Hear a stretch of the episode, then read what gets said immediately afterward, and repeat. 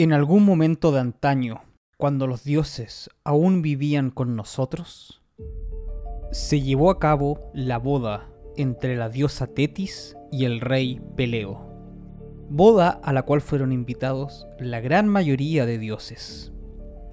Quien no fue invitada fue la diosa Eris, diosa de la discordia, que enojada por esto, urdió un plan en el cual llevó una manzana de oro a modo de regalo, la cual decía para la diosa más bella.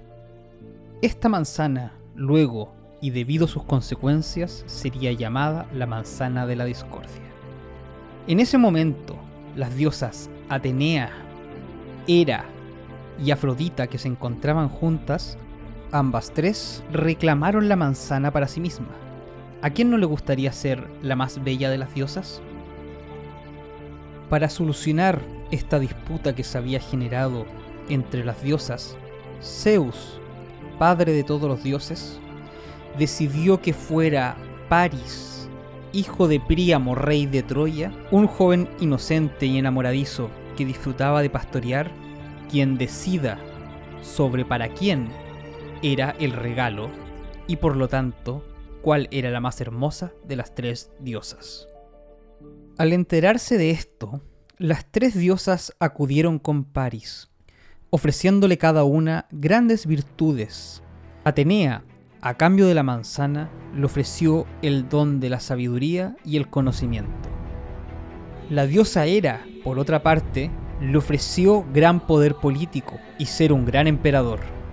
Pero fue Afrodita quien acertó y obtuvo la manzana, ofreciéndole a cambio de esta el amor de la mujer más bella del mundo. La mujer más bella del mundo en ese momento era Helena. Helena, esposa de Menelao, quien era rey de los espartanos en la era micénica.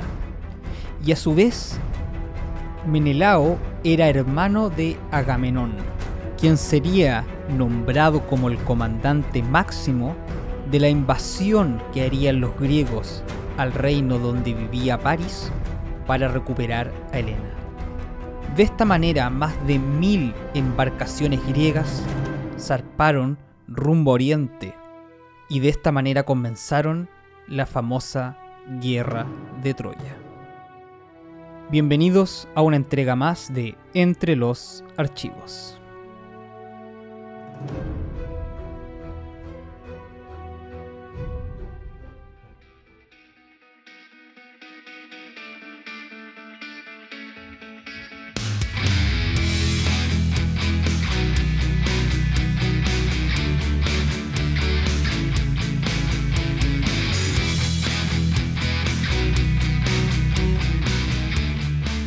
¿Qué tal todos? Bienvenidos entonces a esta nueva entrega de su podcast favorito sobre temas políticos, obviamente siempre relacionados a la guerra, el conflicto y el poder, que quizás es lo más importante en política, ¿no? Bueno, esa conclusión la sacaron ustedes.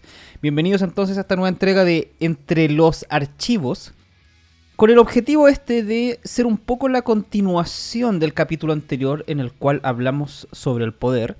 Recordemos que el capítulo anterior sobre el poder eh, nació a causa de la idea de tratar de un poco representar o tratar de llevar al podcast mi trabajo de titulación que era sobre el poder marítimo. Por tanto, el primer paso era un poco tratar de definir y entender qué era el poder. En esta segunda entrega vamos a hablar entonces del mar. Sí, tal cual el mar.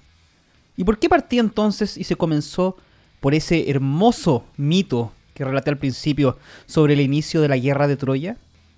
Normalmente se piensa que la guerra de Troya, de haber existido, se inició porque una comitiva de la ciudad reino de Troya, la cual estaba ubicada en el mar Egeo, en lo que actualmente es Turquía, eso es lo que dicen por lo menos las excavaciones arqueológicas, eh, en la entrada del mar Negro, zona muy importante porque conecta el Mar Negro con el Mar Egeo y por lo tanto con el Mar Mediterráneo. Cuando los diplomáticos de Troya fueron a Grecia, entre ellos estoy hablando de Paris, en la persona mencionada al interior, uno de los hijos del rey de Troya, y Héctor, su hermano mayor, que iba como líder de la comisión política, en ese momento, supuestamente, y esto ya no eh, sale del mito, habría habido un romance o un amorío entre Helena de Troya, esposa en ese entonces del rey Menelao, uno de los reyes de las ciudades-estado griegas. Eh, el amor entre ellos fue tan fuerte que al terminar la visita diplomática, Helena huyó con París. En algunos relatos se dice que huyeron juntos, de vuelta a Troya, en otros dicen que fue un secuestro, por lo menos desde la versión griega. Es así que Menelao, muy angustiado por la pérdida y rapto, según él, de su esposa, llamó al resto de estados-ciudades griegas a iniciar una misión militar para recuperar a la esposa de este. Misión militar que sería liderada por el atrida Agamenón, hermano de Menelao y rey de Micenas. Pero era realmente esta guerra, la guerra de Troya, donde se embarcaron más de mil naves griegas de todas las ciudades-estado griegas a recuperar, a invadir Troya y recuperar a Helena. ¿Era el objetivo primario recuperar a Helena? La verdad que todo este suspenso nos lleva a la conclusión obvia que no. ¿Cuál era el objetivo entonces de que los griegos quisieran invadir Troya? Pues muy fácil, el control de los mares. Así es, la ciudad-estado de Troya se encontraba, tal como dijimos, a la entrada del Mar Rojo, es decir, se encontraba en toda la zona que conecta Asia con Europa. Y obviamente zona muy conocida desde tiempos inmemoriales por ser una zona de comercio y poder. Así que para el imperio griego, si quería crecer y quería reafirmar su poder, necesitaba sí o sí controlar geopolíticamente la zona donde estaba inserta Troya. Y por lo tanto el objetivo primario de la guerra no era recuperar a Helena, sino más bien ver caer a Troya, porque de esa manera se reforzaba el poder de los griegos. Hasta hoy, hoy en día, no se sabe si es que la guerra de Troya ocurrió o no ocurrió y hasta qué punto fue verdad y qué punto fue mentira. Pero más allá del mito, esto nos deja muy en claro que la humanidad, o por lo menos su parte política, geopolítica, siempre ha tenido claro, muy claro, que eh, el control de los mares es fundamental para la subsistencia y expansión de los estados. Tanto así que incluso en los mitos aparece esto. Uno de los puntos que quise dejar en claro en mi trabajo de titulación fue que, además de que obviamente el mar es un camino importante para el desarrollo y poder de las naciones, era que el mundo ha tenido a lo largo de la historia lo que se llaman los centros de poder, es decir, lugares del mundo donde se concentra el poder y se concentra la historia. Obviamente, para la historia que nosotros conocemos, esta mirada es muy eurocentrista en un principio, pues la historia que nosotros conocemos es la historia que se formuló durante mucho tiempo en el eje y núcleo de poder de Europa.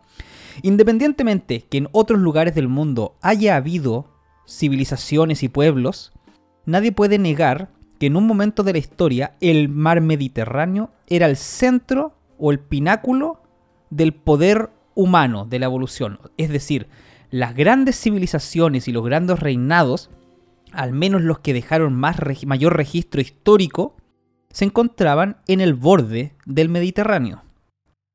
Y es así que entonces quien controlaba el mar Mediterráneo era más bien, o decirlo de otra manera, controlaba el mundo. El famoso sueño de conquistar el mundo. Bueno, quien controlaba el mundo conocido en ese momento, el mar Mediterráneo, controlaba este mundo. Y eso lo tenían muy en claro tanto griegos como romanos. Si ustedes miran muy bien el Imperio Romano, un mapa del Imperio Romano, se van a dar cuenta que está construido alrededor del mar Mediterráneo. Ese fue, por lo tanto, en la antigüedad hasta la Edad Media, el centro neurálgico de la actividad humana, el mundo conocido. Y por lo tanto su centro de poder era, como ya lo dijimos, este mar Mediterráneo. Reforzando esto, nos damos cuenta que, por ejemplo, el primer barco de guerra de la humanidad, el trireme, nació en esta época, en este lugar. Al igual que, por ejemplo, la galera, la famosa galera utilizada, por, entre otros, por los romanos o griegos, también es de este tiempo y de este lugar. Con la llegada de la Edad Media, la humanidad se alejó un poco del mar y se enclaustró en sus feudos. Pero esto acabaría una vez que cayera Constantinopla, o llamado el Imperio Romano de Oriente.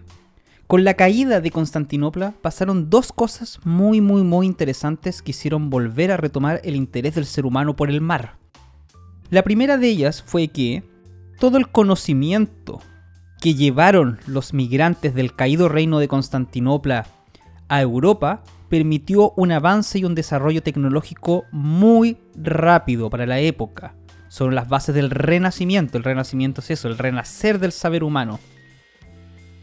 Y esto permitió, por lo tanto, grandes avances en la navegación, permitiendo llegar a lugares donde antes no se había llegado. El segundo de estos elementos es que irónicamente Constantinopla se encontraba ubicada exactamente donde está, donde estaba, perdón, Troya. Y como dijimos, toda esta parte del mar Mediterráneo es la que conecta Oriente con Occidente. Y por lo tanto todas las rutas comerciales y caravanas pasaban de alguna manera tarde o temprano por ahí.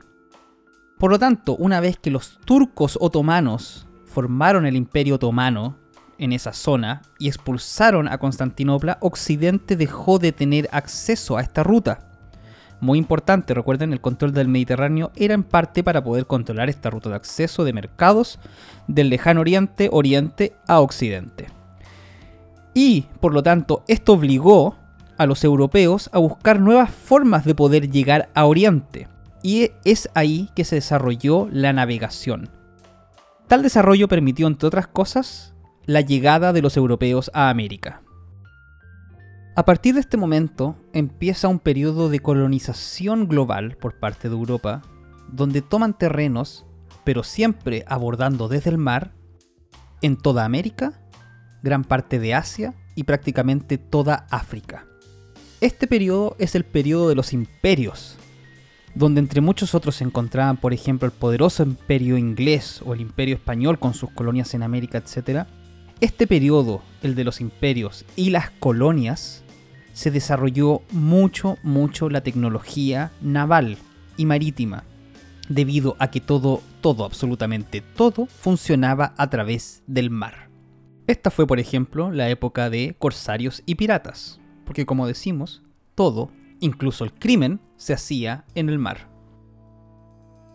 Pero más allá de esto, ¿qué pasó con los núcleos de poder? Bueno, en todo este periodo, el núcleo de poder seguía siendo Europa, las cabezas del mundo seguían estando en Europa, y los grandes conflictos seguían siendo entre potencias y países de Europa.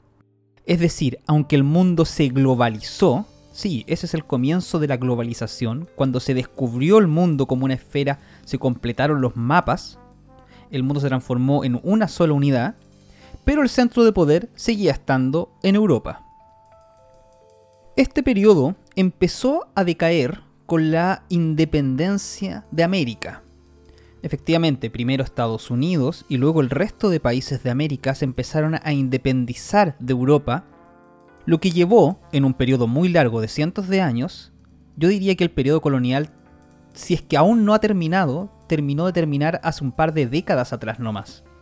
Pero empezó hace doscientos y tantos años con la independencia de Estados Unidos y luego el resto de países de América. Y desde ese momento, Europa solamente ha perdido poder. Efectivamente, antes eran los dueños del mundo, hoy en día, tal como creo que lo mencionaba en otros momentos, la Unión Europea, si es que no es un actor más, no es un actor más y de los más poderosos. Por lo tanto, bueno, a partir de ese momento, el centro de poder que era Europa empezó a decaer cosa muy importante que pasó.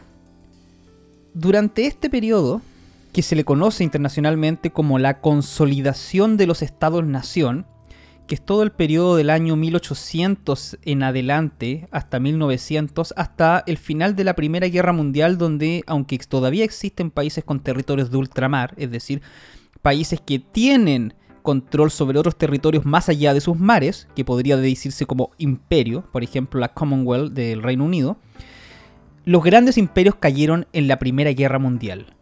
Todo este periodo de decadencia entonces de Europa se dio entre el año 1800 y 1900 a grandes rasgos, porque la verdad que es más extenso que eso.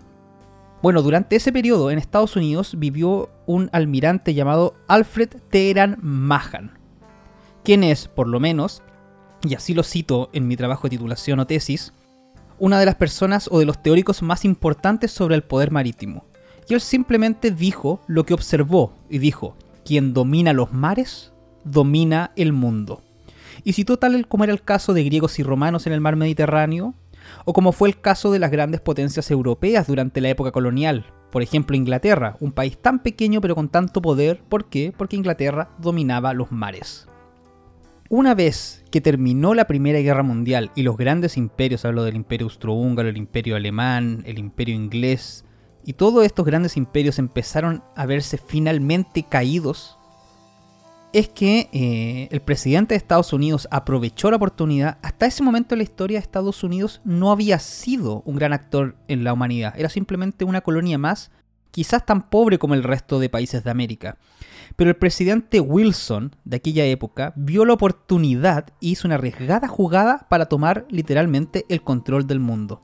A partir de ese momento es que Estados Unidos se levanta como uno, sino el más poderoso de los países del mundo.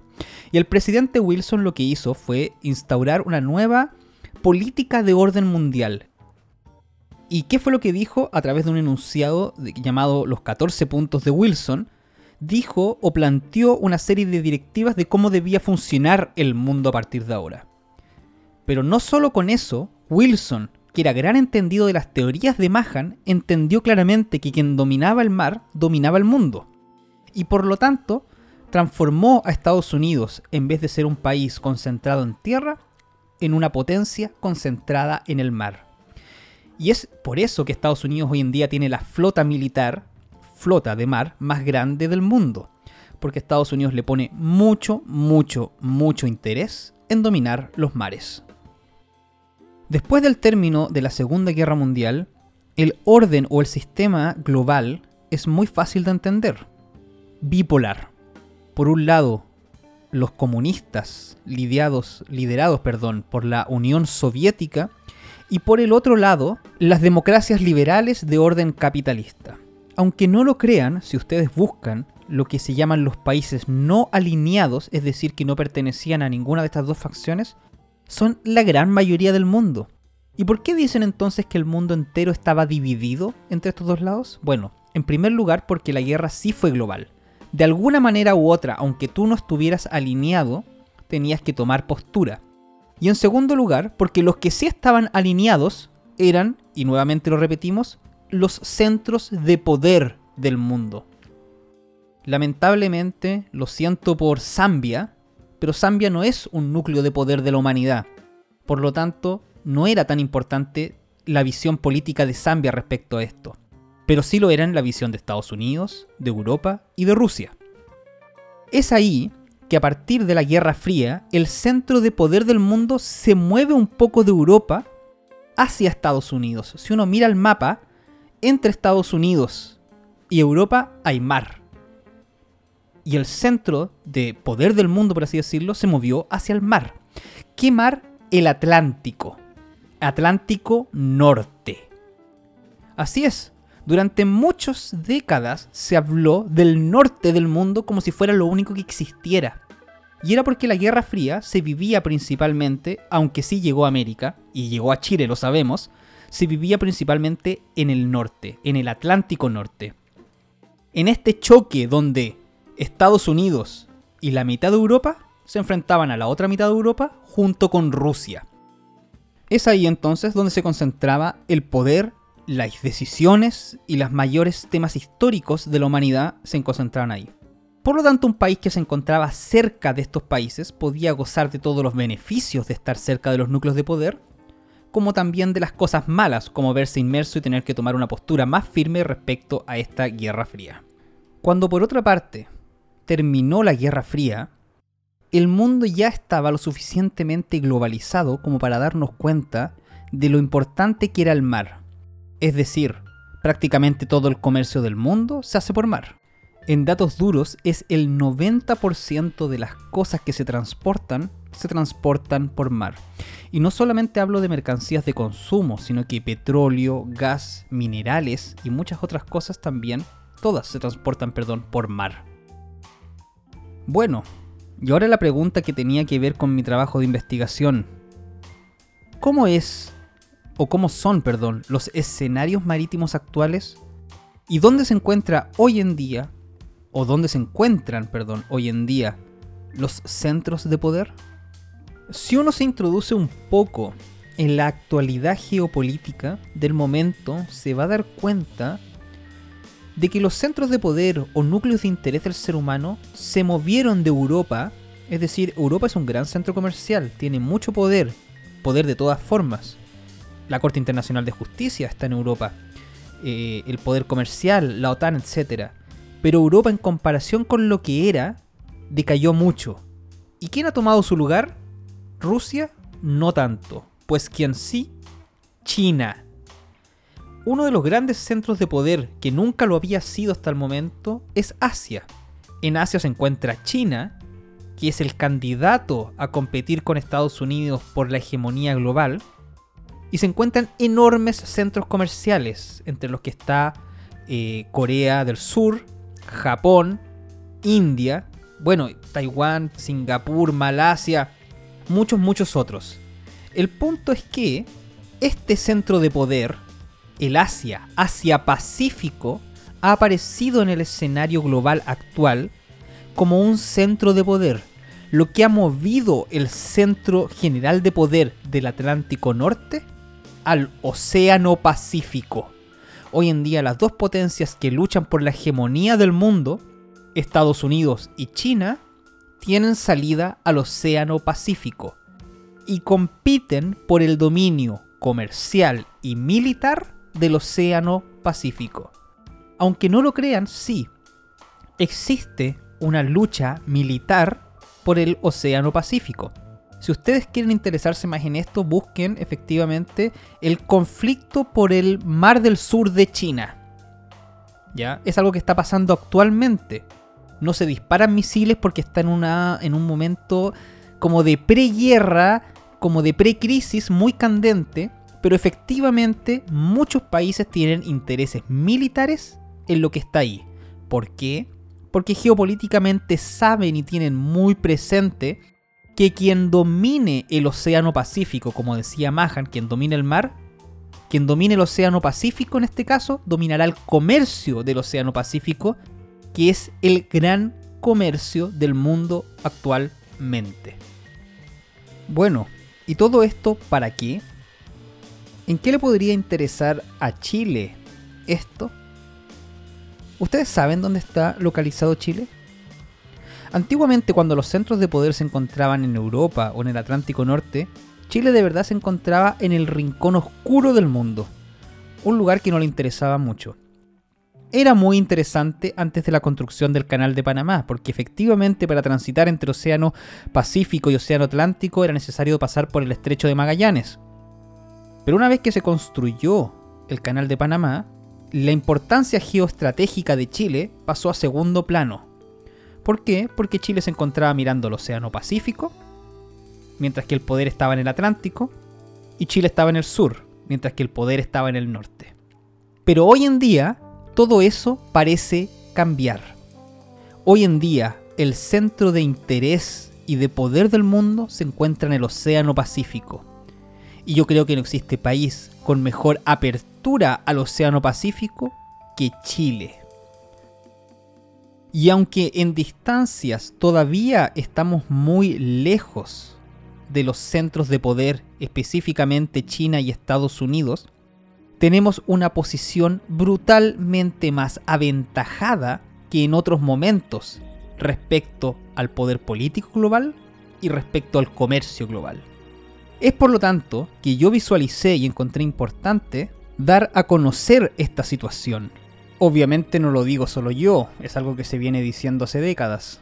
Pero esto puede ayudar a darnos cuenta de que quizás por primera vez en la historia tenemos una posición ventajosa para que Chile sea parte o más importante o al menos saque una ventaja respecto a las condiciones globales.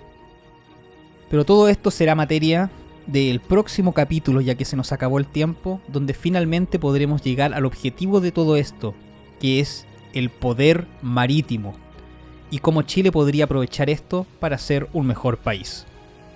Habiendo dicho esto, nos vemos en la próxima entrega de Entre los Archivos.